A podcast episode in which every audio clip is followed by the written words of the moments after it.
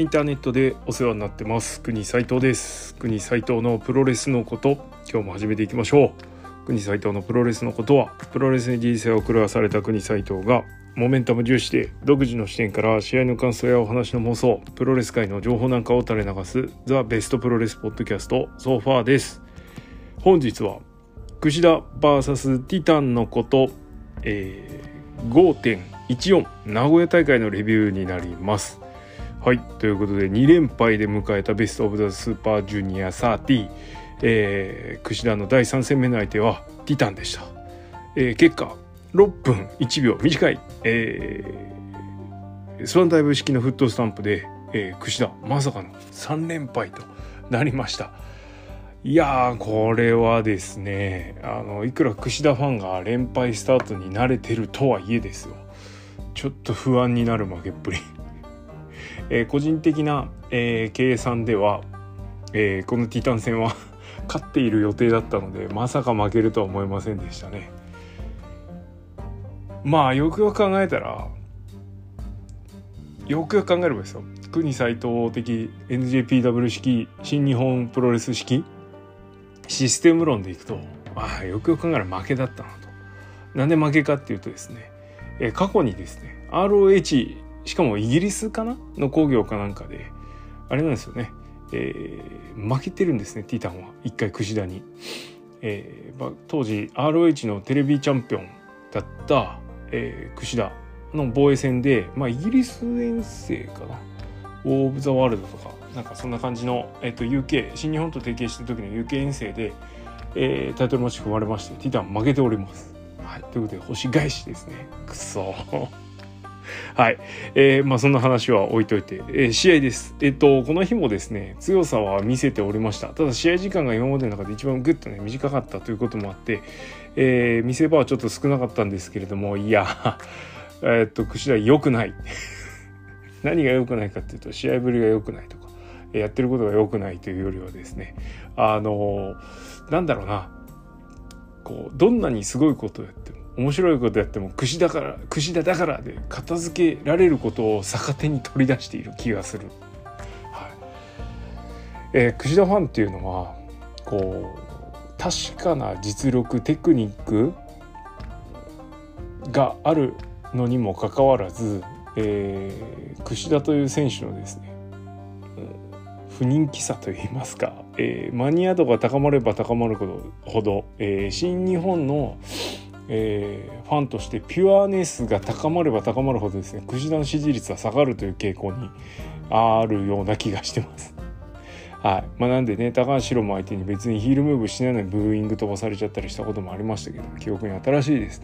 はいまあ、ただそれをですねもうそこに関してはちょっと結構どんないい試合をしようがもう変わらないという事実はもう積み重ねられてきてしまったわけで。えー、でしかも出戻りというね立場的な問題もあるからまあ、どういうファイトぶり見せるのかなと思ってたらまあこの2戦までで3戦目まででエグさを見せつけてたわけですけども。この日はですねそのエグさがですねちょっと良くない方向にこう 出たのと。何が良くないかっていうと、えー、ヘッドシザースかなんかで場外に逃れた、えー、場外に飛ん、えー、行った後に、えー、ティタンが場外弾を狙う、えー、だけどもいないえー、ティタンクジラのことを追いかけるそうするとなんか会場走り回ってると。いうことで名古屋国際会議場をですねこう一周するような感じで追いかけっこしましてあれでこれどう落ち着けんだろうなと思ったら なんと先にリングに上がった櫛田、えー、後からリングに上がってきたティタンの足を蹴り上げるというですね。まあひねりがないけれどもエグさだけはひたすら残るというですね。もうこれはもう櫛田ブーイングされてもしょうがないよ。はい、まあそんなクッシー見てねあの我々櫛田マニア櫛田の民はですね喜ぶわけなんですけれども、はい、あの腕蹴り上げてました。絶対腕殺すマンは相変わらず健在でした。はい。でまあまあそんなこんなありつつですね最後は、えー、追走式の、えー、ティタンの、えー、追走式のスイング DDT これすごいっすよね。すごい。この技はマジで。えー、ティタンの追走式スイング DDT から場外で落ちたクジラをとっぺ込んで追っかけて場外からリングに戻してそのままスワインダイブ式フットスタンプとやや唐突感のあるフィニッシュでした。がティタンのこうモメンタムムーブはこれだぞと。言わんばかりの感じで、はい、ございました。いや残念ですね。まあ通称綺麗なサブーコとティタンなんですけれども。最近あの空を指すね。ムーブもあんまやんなくなっちゃったんで。ちょっと残念なんですがまあ櫛田は、えー、ティタンと言わずこうルチャの選手がちょっと苦手みたいなことは、えーと、ずっと前から発言はしておりましたただティタンは米インディームーブもちょっと装備してるということもあって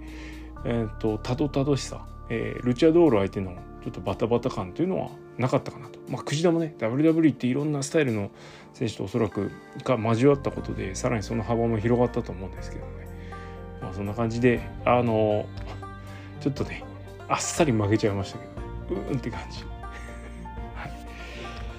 で今なりロールがいまだに出てないんですがこれは試合後のインタビューで回収されました。ちょ試合後のインタビューがですね非常に面白かったですね。えー、っと記憶がないっていう。え記憶がなくなるようなシークエンスは特になかったんですけど。ねあので試合終わった後ですねこれ。あの記憶がないって今日の対戦相手は誰だったんだって。ダービー・アリンかって。ジョーダン・オリバーか。ジョナサン・グレシャムか。それともトレイ・ミゲルかっていうね。ちょっとなんかこうなんつうの？知識マウント取ってくる あのベインディー・プオタみたいなね。鬱陶しい感じになってましたね。ちょっとそこが面白かったです。いや俺はこんだけ世界知っとるんやでみたいな。はい、えー、でまあなんか記憶がなくなったらしいです。どうやら。で、えー、もうどうでもいいと。で、ね、しかも3連敗。3連敗か。3敗は脱落かとか言いつつ、えー、そんなちっちゃいことはどうだっていいんだよ。って言ってねもう意味わかんないんですよ。ずっとねあのやばいですね。櫛田のこう面白さがちょっと出だしちゃってるというか。で今成ロールえ開幕戦でえっと決まりえっと決まりはしなかったんですけど同期には出してたんですが、えー、この今成ロールをいよいよ解禁するぞという感じでですね発言をしております、えー、誰かに怒られてもいい怒られ覚悟で出すかね。おそらくこれは今成ロールっていうのは、えー、まあ片足タックル変則の片足タックルとか足取りなんですね。足引き込みなんですけれどもそこからヒールホールドに入るまでがワンセットになってて、まあ、このヒールホールドがプロレス界では禁止技になってる。プロレス界？というか UK では禁止技になっていた。というかパンクラスでは禁止技になっていた、はい。えー、ということがありました。えっとかけるのが意外と容易でなおかつ簡単に人を壊せる壊すことができるということでヒールホールド禁止になっていたんですけれども、えー、まあそんなのお構いなしでねえっと鈴木みのるは岡田和親に延々とヒールホールドをかけ続けましたけど一瞬で終わるからねちゃんと決まったらね。でまあちょっと話をそらすとえパンクラスっていうのは新しいファンの方もいるのでちょっと説明しておきますね。なんでヒールホールドが禁止になったかっていうとパンクラスっていうね、え格闘技色の強いというかほぼ格闘技の、えプロレス団体で、えー、ヒールホールドをで選手が、えーと、どんどん怪我で欠場していくとそもそももともとそんなに選手をたくさん抱えてる状態じゃなかったのに、えー、どんどん怪我をしてしまって、まあ、こうこのままと工業が回らなくなるとしかも当然選手は壊れてるわけなので、えー、永続的にこう工業を続けていくという上では選手がねそんな技でいちいち壊れてたらきりないですから。で、まあ、なんで禁止しましょうということで禁止になったわけなんですけれども、まあ、そんな経緯がありつつだからねあの解説のミラノさんとか危険だ危険だって言うんですね。まあ大丈夫なようにしてるんですけどね。はい。まあヒールホールドの型の入り方っていうのはあの、まあ、よく見ていただいて足取りアキレス腱が伸びとちょっと違うのは、まあ、ねじりが入るって感じですね。かかとを軸にこうねじりが入る。つま先を押さえて。アンクルロックともちょっと違いますね、えよりアンクルロックよりも膝を固めてひねりを入れるので、膝を壊しやすい。足じゃないですね。膝なんで膝関節に効く技です。はい。そんなヒールホールドなくなりました。えー、お解禁しちゃうぞということで、ね、鈴木みのるへのアンチテーゼ。いやそんなことはないんですけれども、はい、あの足換もね狙っていくよっていう櫛田の、えー、宣言となって おります、えー、次戦はなんとマイク・ベイリー。えー、ライジングスター、えー、新日本プロレスにおいてはニュースターですね。のこの、えー、マイク・ベイリーとの対戦が次秋田で待っているということでこれ楽しみです。ちなみにですね先ほど伝えたあの、えー、ティタン RHTV 選手権の時の、えー、ヨーロッパ遠征で、えー、プロレスリングワールドカップっていうのに串田参戦してましてこの時にですねえっ、と予選でマイク・ベイリーと試合を予選じゃねえか。これは合間のシングルマッチでやってんのかな？そうっすね。えっ、と間にシングルをやってます。何だったんだろうこれ。はい。えー、プロレスリングワールドカップは優勝したんですけどもこの年、えー、トラビス・バンクスケニー・ウィリアムスザック・セイバー・ジュニア、えー、ジョセフ・コナーズウィル・オスプレイとやっててこの中日にですねなぜかベスト8とベスト4の間で、えー、マイク・ベイリー戦やってるっていうね。これ何だったんだろうな。俺の記録の仕方は間違ってんのかな。はい。まあそんな感じでございました。ということでこの時もねバック・トゥ・ザ・フューチャーで勝ってます、まあ、この後も、まあ、多分マイク・ベイリー戦1回か2回ぐらいやってると思うんですけど。はいさてさてどうなりますやら。ちょっと試合順が、えー、下の方なのでまあワンチャンあるかなというところですかね、はい、いつまでもねベイリーも勝たしとくわけにいかないですからね。まあ同日この日、えー、マイク・ベイリーはえー、もう一個のフィニッシュである、えーと、アルティマウェポンシューティングスター式ニードロップの上のフィニッシュですね。フラミンゴドライバー、えー、変速片翼の天使みたいな言われ方してますね。ターボバックパックと片翼の天使合わせたみたいな技なんですけど、うん、これを解禁しております。ということでマイク・ベイリーは一通り出しての3連勝、えー、櫛田はですね秘技を潜めての3連敗ということこれは来た。注目の一戦です。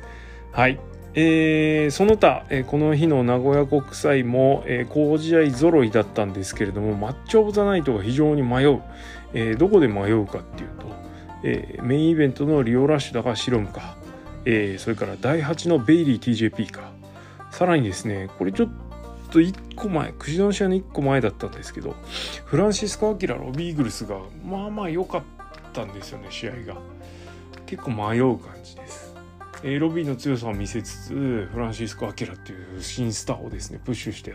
すごくいい試合だなと思いました。メインがちょっとあのいろいろトゥーマッチだったのも含めるとベイリーと TJP かアキラとロビーか。せっかくなんでちょっと気をてらってねえっ、と俺はまあフランシスコ・アキラロビー・イーグルスに1票この日のマッチオブザナイト入れておこうかなというふうに思います。はい。ってな感じで、えー、今日はこの辺でおしまいです。